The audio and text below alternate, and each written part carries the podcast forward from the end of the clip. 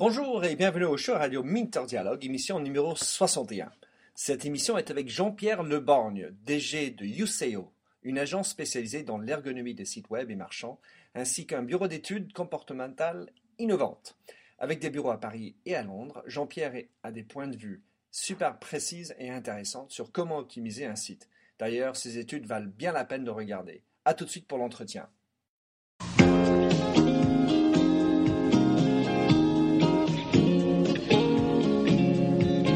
Bonjour et bienvenue sur l'émission radio téléchargeable Minter Dialogue où on parle des marques, de l'Internet et les nouvelles technologies. Je suis Minterdial, votre compère pour cette émission radio téléchargeable, autrement dit un podcast. Je suis auteur du blog minterdial.fr où vous trouverez les show notes pour l'entretien qui suit, avec l'ensemble des sites et des liens cités dans l'émission. Si vous lisez anglais, j'ai également mon blog en anglais, themindset.com, T-H-E-M-Y-N-D-S-E-T. Plongeons alors dans cette nouvelle émission de Minter Dialogue. Bonjour et bienvenue au show radio Minter Dialogue. Ce matin, euh, on est le 31 mai et on est dans un Starbucks gare, gare Saint-Lazare et je suis avec quelqu'un qui m'a vraiment fait découvrir euh, une nouvelle moyen de regarder le user experience.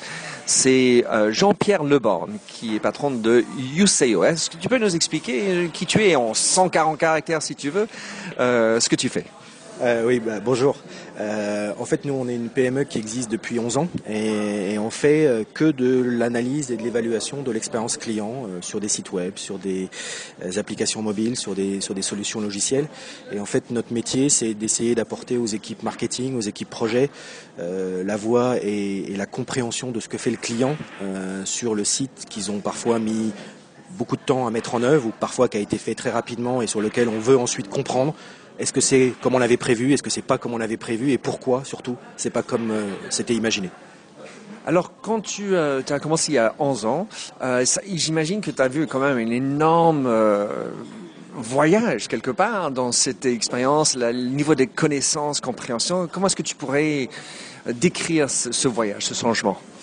Alors, on va dire, il y, y, a deux éléments qui sont je pense très très euh, très très intéressant. Le premier, c'est qu'on est dans un monde où il faut toujours aller vite euh, et, et, et, que euh, on vient souvent nous voir en nous disant moi je veux bien faire une étude client, comprendre ce qui se passe, mais il me faut les résultats pour hier, voire avant-hier. Donc... enfin, si je suis l'avocat de diable, il y a 11 ans, on était toujours dans la vitesse. Il y a... Avant, il y avait même le Concorde, on allait encore plus vite. Donc, euh, mais comment est-ce que tu pourrais décrire combien c'est plus vite aujourd'hui qu'il y avait 11 ans? C'est aussi vite. Euh, la seule différence peut-être, c'est qu'il y a, allez, jusqu'à il y a deux ans, euh, les choses allaient tellement vite en termes de pénétration, de croissance du marché, que la vitesse était en plus accélérée par le nombre de cyber-users et, tout ce qui va autour.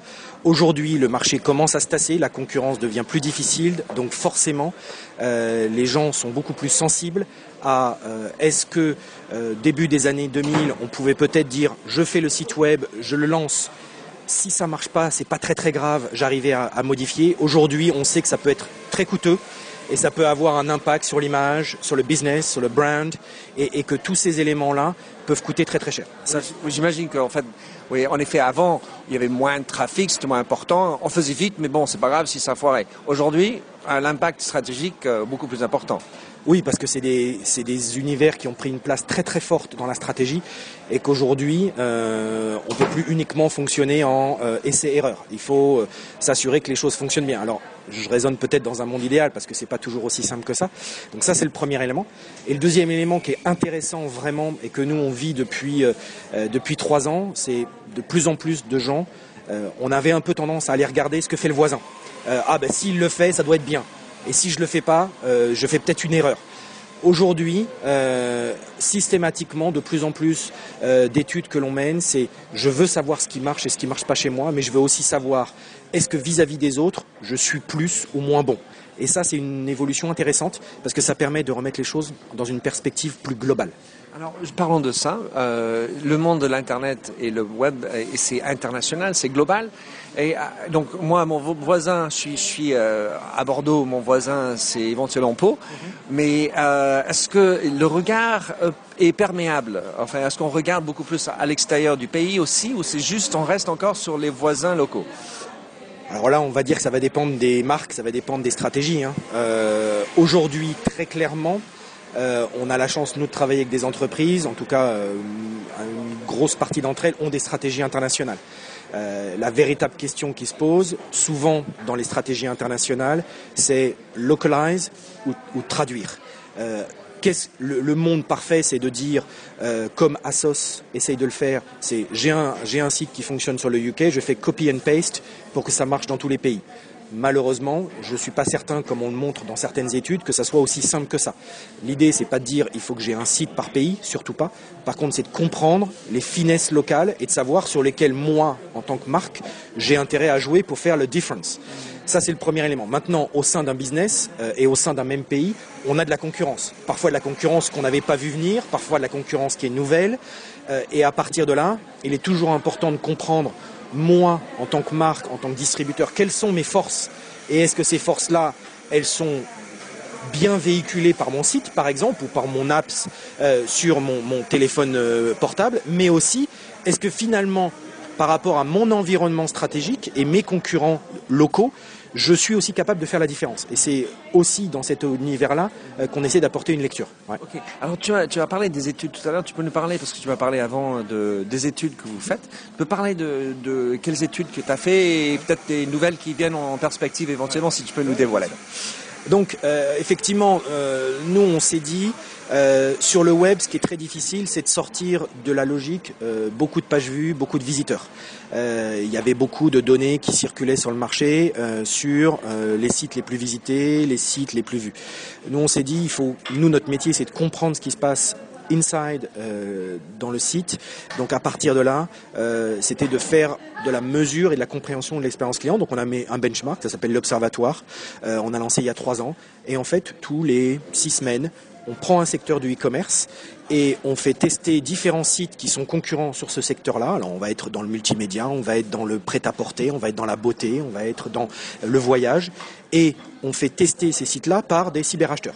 Donc vraiment, c'est de mettre les, sites concurrents en face de leurs clients potentiels et de voir finalement quel est celui qui a le merchandising le plus efficace. Parce que notre métier, nous, c'est de comprendre et d'expliquer pourquoi le merchandising on n'est pas des gens du marketing, on est des gens du merchandising plutôt. C'est de comprendre pourquoi le merchandising est efficace, plus efficace sur le site euh, de Marmara plutôt que sur Thomas Cook, ou plus efficace sur le site de la Redoute que sur le site de Trois Suisses. Voilà, donc c'est d'arriver à expliquer et à donner des données venant des clients sur ces éléments-là.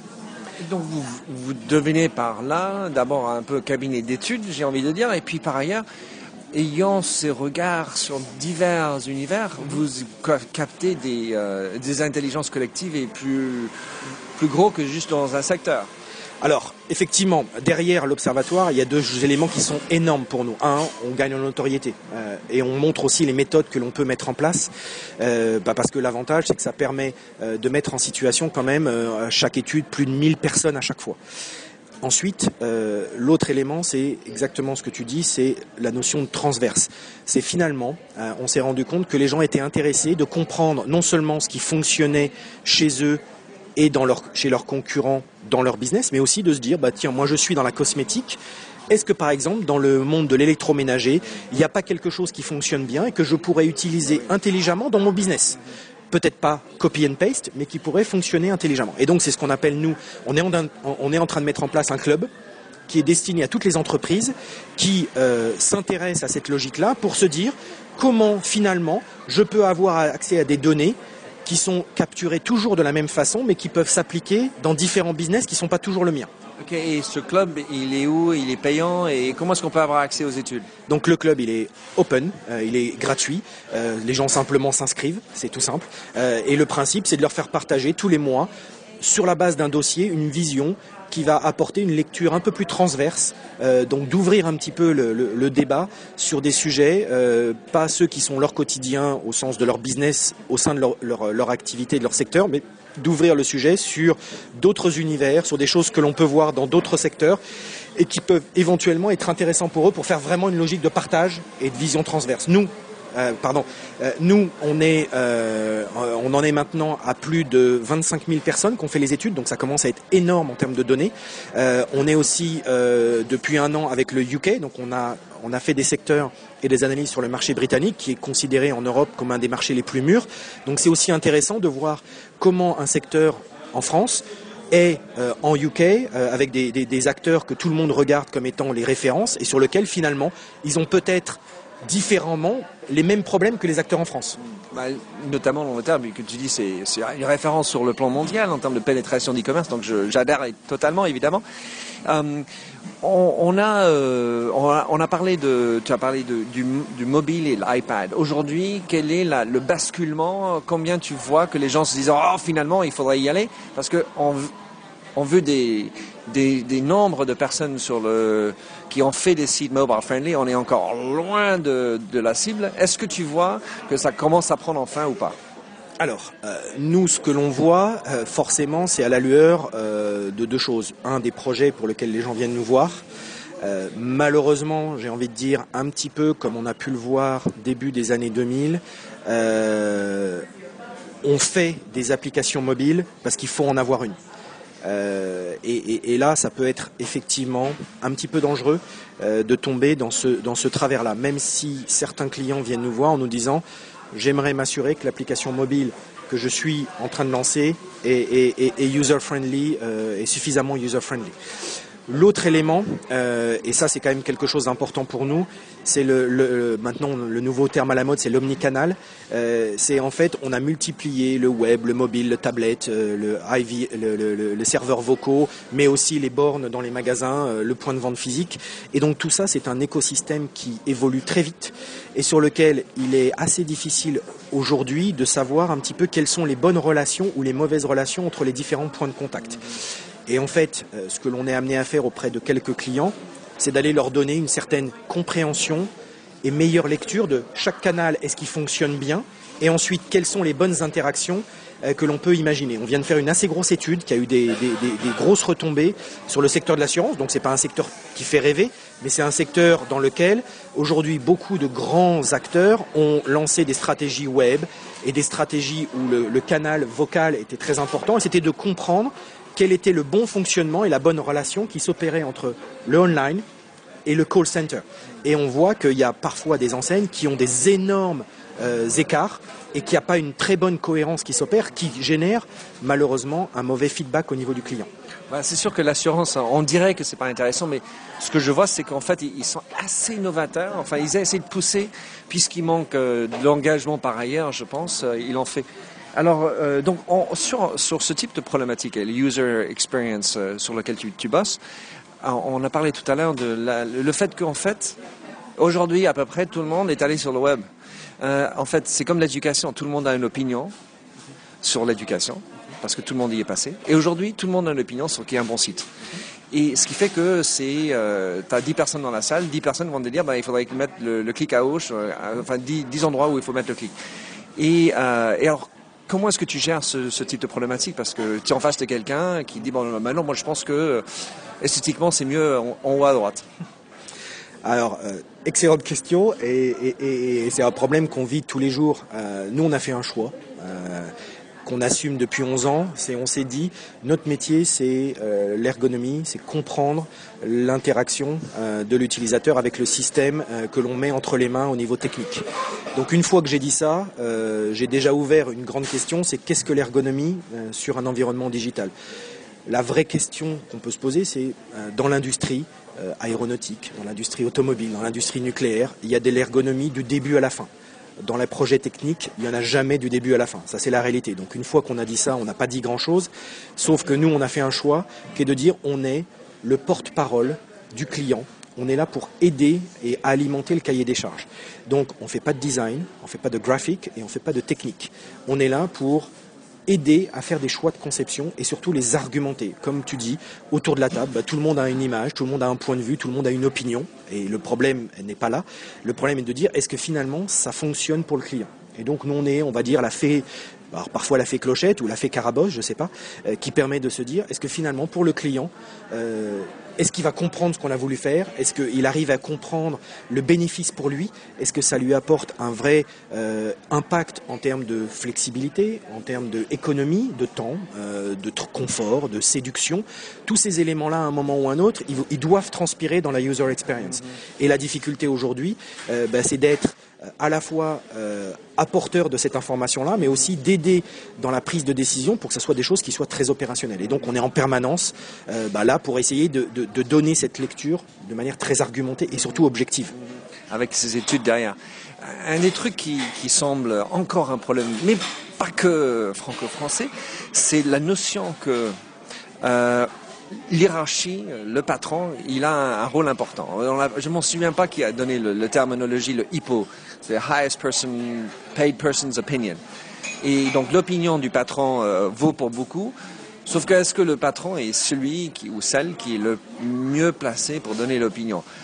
D'autre part, à partir du moment où tu as des centaines d'opinions en bas, tu as beaucoup de petites améliorations, mais à force d'être sur les petites opérations, les petites améliorations, le A-B testing, on est, euh, ben, est peut-être à côté de la plaque, à force de faire de petites améliorations en bas à droite, au lieu d'être sur le big picture.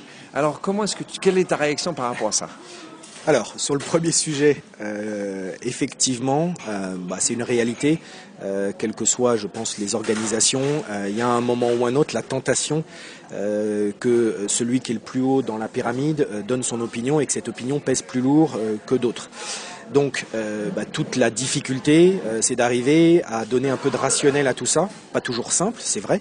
Euh, maintenant, j'ai un exemple, je vais surtout pas donner le nom, où on a été interrogé pour une étude qui est considérée comme stratégique parce qu'elle a été initiée par le grand patron et le board sur la refonte d'une fiche produit et que bah, finalement, lorsque la décision a été prise, on a préféré prendre ce qu'on va appeler nous une petite étude alibi, excuse-moi du terme, euh, pour se rassurer en faisant une petite étude quali avec 10 personnes, 12 personnes, alors que nous, d'un point de vue méthodologique et avec l'équipe étude marketing, ils savaient qu'il fallait faire une étude de mesure plus lourde, quanti, mais que l'argument qui a été donné, c'est que malheureusement, la crainte de dire si on révèle des choses qui n'étaient pas prévues, et alors là, on risque d'avoir d'autres difficultés à gérer en interne les conséquences. Bon, c'est pas très grave. C'est vrai que ça, c'est typiquement des types de problèmes qui sont tout à fait réels dans les sociétés, donc c'est normal.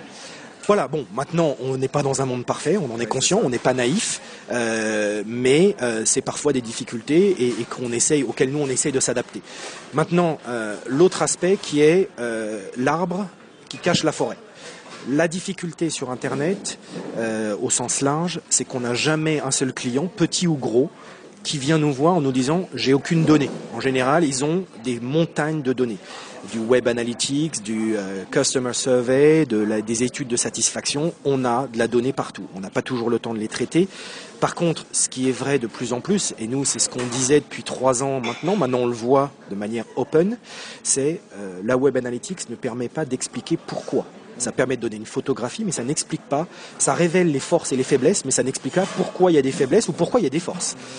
Euh, et puis l'autre aspect, c'est effectivement l'AB testing qui intellectuellement est une fantastique arme, euh, peut se révéler aussi parfois un petit peu dangereuse à manipuler parce qu'on peut avoir la tentation de se focaliser sur un élément du parcours client sans forcément comprendre euh, ou en tout cas avoir une compréhension plus fine des effets que peut avoir le changement d'un élément du design très spécifique dans l'ensemble de la photographie du customer journey et du, parcours client. Donc c'est un petit peu là où on, essaie de se positionner. C'est surtout pas de remplacer ces techniques qui sont très efficaces, qui permettent de faire à un moment ou à un autre un vrai juge de paix. Nous, on est là véritablement pour apporter une compréhension plus fine et, une compréhension plus explicite et plus argumentée du détail. C'est pourquoi il se passe ça, pourquoi les gens ils ont quitté mon site ici alors que normalement tout se passait bien. Euh, bah oui, mais est-ce que c'est la page que tu as imaginée qui était super géniale sur la table quand elle a été présentée mais que les gens ne comprennent pas, ou est-ce que c'est l'ensemble du parcours que tu as fait subir quelque part à ton client qui devient tellement compliqué que euh, ça devient insupportable. Et, on fait souvent, nous, le parallèle avec le monde du magasin, c'est le parcours client dans un magasin, il a été construit pendant 30 ans, 40 ans, 50 ans, et que même tous les jours, dans les, dans, chez les plus grands distributeurs, on, on, analyse le parcours client, on essaie de comprendre est-ce que le bon merchandising à tel endroit est vraiment le plus efficace? Donc tout ça, c'est pas une science exacte, on est conscient, mais la difficulté, c'est aujourd'hui, on a un peu imaginé que le client sur le web, ça se, ça limitait à de la donnée statistique, alors que le client, c'est un vrai être humain avec des besoins, des objectifs, et que là, il va falloir peut-être reprendre un petit peu certains fondamentaux. Et en plus de ça, si on rajoute à cette complexité, donc il faut suivre le journey. Il y a son opinion qui est subjective et pas forcément bien collée au voyage. Et puis à, côté de ça, on disait le omnicanal, il y, a il y a des influences qui viennent mais avant et après. Par ailleurs d'autres écrans qui font que l'expérience est, forcément un peu plus complexe. Alors je voulais euh, juste revenir sur un dernier point. Donc tu travailles avec des gros distributeurs euh, de la grande distribution. Tu travailles avec des marques et tu travailles également avec des financial services, donc les, cartes de paiement, les moyens de paiement. Comment est-ce que tu pourrais, euh, enfin quel type de insight donc, je ne sais pas comment on traduit ça, insight en français. comment est-ce qu'on peut, tu pourrais voir la différence que les, sites normaux, des corporate sites ou autrement, par rapport au, désir, volonté derrière sur les e-commerce, de distribution, de marque. Est-ce que tu vois des choses qui sortent du lot là-dedans? C'est une grosse question, je pense. Alors, c'est une grosse question. Effectivement, on a la chance de travailler avec ces trois typologies d'acteurs. Chez les distributeurs, le principal aujourd'hui challenge qu'ils ont et sur lesquels nous on essaye de les aider, c'est euh, ils ont du mal à réussir à exprimer leurs compétences en termes d'animation commerciale du point de vente. Point de vente physique, là sur le point de vente digital. Pourquoi? Bah, Parce qu'ils ont fait des choix techniques, le CMS, ils ont pris des choix de structure et que dès que le site fonctionne, souvent, bah, effectivement, il est entre les mains de la direction informatique et c'est très compliqué d'arriver à le faire vivre facilement, rapidement. Donc là, on a vraiment un rôle pour essayer de les aider à être plus efficaces dans les choix des changements qu'ils vont faire, pouvoir aussi peut-être les tester plus tôt pour valider qu'ils soient bons ou pas, pour éviter de rentrer dans des dépenses. Et, ça, c'est des choses qui peuvent se faire très vite et très simplement, mais de manière très pertinente. Et donc, à un moment ou l'autre, de leur redonner du pouvoir dans la capacité d'animer leur point de vente. Oui, donc là, tu es dans le change management en interne, tu es en train de faire le lien entre le département web, euh, le marketing et le DSI quelque part. Oui, c'est-à-dire d'être vraiment la courroie de transmission entre leurs compétences marketing, euh, l'expression sur le, digital, faire du merchandising efficace, mais surtout euh, qu'à un moment ou un autre, ils soient vraiment capables de le faire vivre comme ils aimeraient le faire vivre, voilà, et pas avec toutes les contraintes.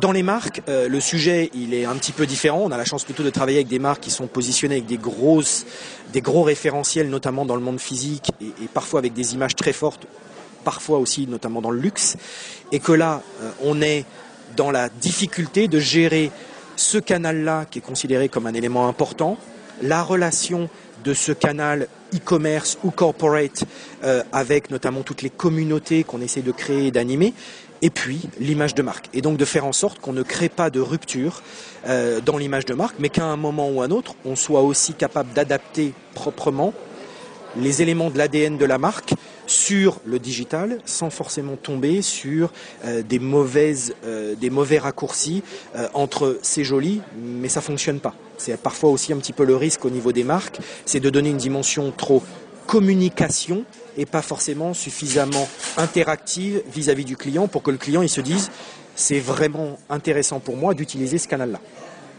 Et puis le dernier sur les moyens de paiement. Alors là, euh, euh, le, sujet est un peu plus complexe et, on va dire un peu plus euh, sous le manteau. On travaille avec différents types d'acteurs. On a de travailler avec PayPal, on a travaillé avec des, nouveaux moyens de paiement dématérialisés. On est en relation avec des gens comme certains porteurs de cartes. Toute la difficulté pour ces acteurs-là, c'est d'arriver à, s'intégrer efficacement dans le parcours client à un moment qui n'est pas très facile, qui est quasiment la fin du parcours, pour que, un, le client puisse comprendre très vite le bénéfice qu'il a euh, d'utiliser tel moyen de paiement ou tel moyen de paiement, mais aussi que ça ne soit pas un élément de rupture dans tout le travail qu'a fait le distributeur pour amener la personne à cet endroit-là. Donc il y a cette difficulté aujourd'hui d'être efficace, euh, d'être très explicite euh, et, aussi différenciant en faisant comprendre, bah, si tu utilises tel moyen de paiement plutôt que tel autre, finalement, toi en tant que client final, tu vas avoir un vrai bénéfice. Génial. Jean-Pierre, donc euh, dernière question pour toi et la plus facile j'espère. Comment est-ce qu'on peut te trouver, euh, te suivre euh, sur les réseaux sociaux ou autres si j'ai envie de savoir plus sur UCO alors bon, nous notre le site web c'est useo.com, hein, yuseo.com. On a une entrée sur l'observatoire e-performance sur le site. Sinon, on a une URL dédiée qui est le site vraiment des benchmarks concurrentiels sur la France et sur le UK. Et euh, on essaye petit à petit de se mettre sur les réseaux sociaux. Euh, on a une page LinkedIn et une page euh, Facebook. pour nous, on a un bureau à, Paris et un bureau à Londres. pour nous, effectivement, qui sommes une PME, on, on, essaye de faire beaucoup de marketing et beaucoup de visibilité pour expliquer aussi quelle est notre valeur ajoutée dans, dans tout cet environnement qui est parfois très compliqué, mais sur lequel il y a aussi les moyens d'avoir des vraies réponses. Bah, Jean-Pierre, personnellement, je suis convaincu. J'espère qu'en écoutant, vous êtes aussi. Merci beaucoup Jean-Pierre, euh, je te souhaite une excellente journée, au plaisir de te retrouver. Merci et à très bientôt. Alors merci de nous avoir rejoints pour cette émission de Minter Dialogue en français. Vous trouverez les chaînes sur minterdial.fr. Vous pouvez également vous souscrire à mon show Minter Dialogue en français sur iTunes, où vous trouverez d'autres émissions dans cette série d'entretiens d'hommes et de femmes de l'Internet en France, dont des personnages comme Cédric Georgie de TechCrunch, Vincent Ducré, conseiller Internet au gouvernement, Jacques Lorme de Laura Merlin ou encore Anne-Sophie Baudry, désormais chez Facebook. Sinon, vous pouvez me retrouver sur mon site anglophone themindset.com, T-H-E-M-Y-N-D-S-E-T, où la marque se rend personnelle, où j'écris sur les enjeux des marques et le marketing digital. Vous pouvez également souscrire à mon newsletter anglophone sur The Mindset ou bien me suivre sur Twitter, M-D-I-A-L. Faites du podcasting, c'est une nouvelle forme de consommation de médias. C'est pratique, c'est mobile. S'il vous plaît, partagez ou tweetez si cette émission vous a plu. Bonne continuation, où que vous soyez.